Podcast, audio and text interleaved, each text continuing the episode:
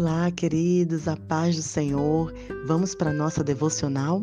Abra a palavra de Deus, a sua Bíblia, em Salmos, capítulo 82. Tire esse tempo para ouvir o que Deus quer falar com você. E o verso 1 até o verso 4 diz assim: Deus preside a Assembleia dos Deuses. Ele julga no meio dos deuses. Até quando vocês vão julgar injustamente? Até quando vão ajudar os ímpios? Defendam os pobres e os órfãos. Façam justiça aos oprimidos e aos indefesos. Ajudem os pobres e aos necessitados. Salvem-nos do poder do mal. Sabe, queridos, muitas vezes a gente fica se interrogando: que injustiça! Aonde está Deus? Onde está Deus que deixou isso acontecer? Onde que está Deus que permite que os órfãos passem por isso? Que as viúvas tenham toda essa necessidade? Que os pobres não tenham o que comer? E eu quero te responder. Sabe onde está Deus? Dentro de você. O Senhor é um Deus justo.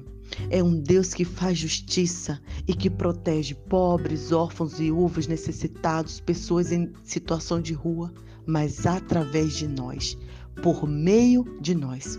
O Espírito Santo habita em nós e somos nós que devemos fazer justiça conforme o Senhor orientou.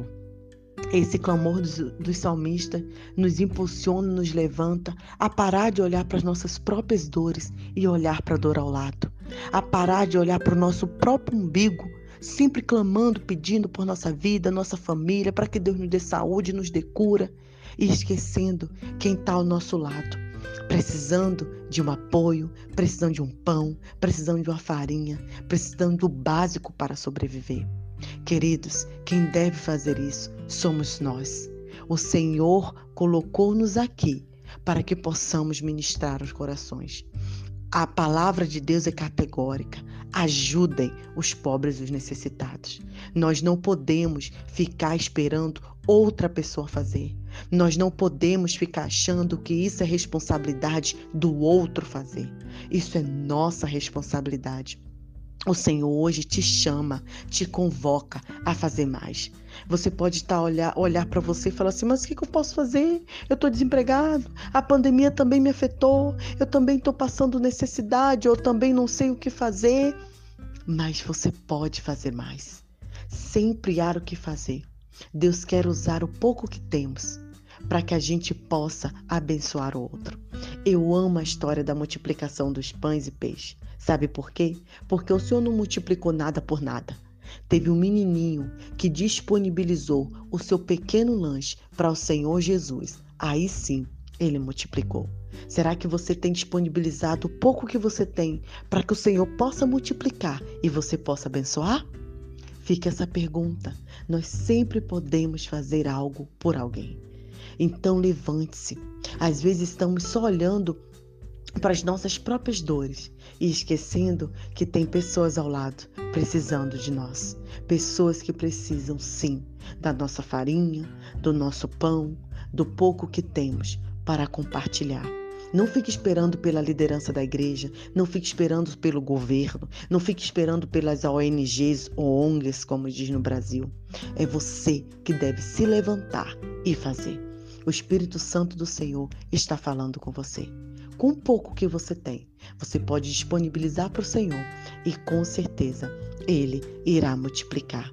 E com certeza nada irá te faltar. É maravilhoso saber disso, que toda vez que a gente se coloca em ajuda dos indefesos, em ajuda dos oprimidos, o Senhor sempre traz abundantes bênçãos para nós.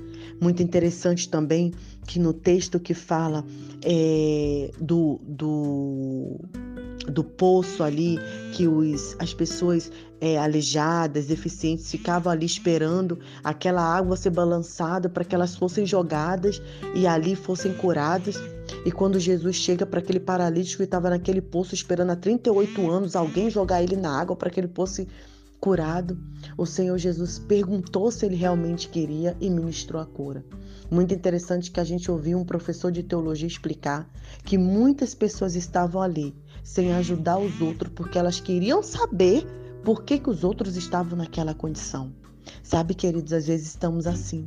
Ao invés de ouvir o mandamento de Cristo Jesus de abençoar, de ajudar, a gente quer saber por que, que a pessoa está ali. A gente quer interrogar, a gente quer julgar a ação da pessoa, mas não quer abençoar, não quer disponibilizar, não quer ajudar.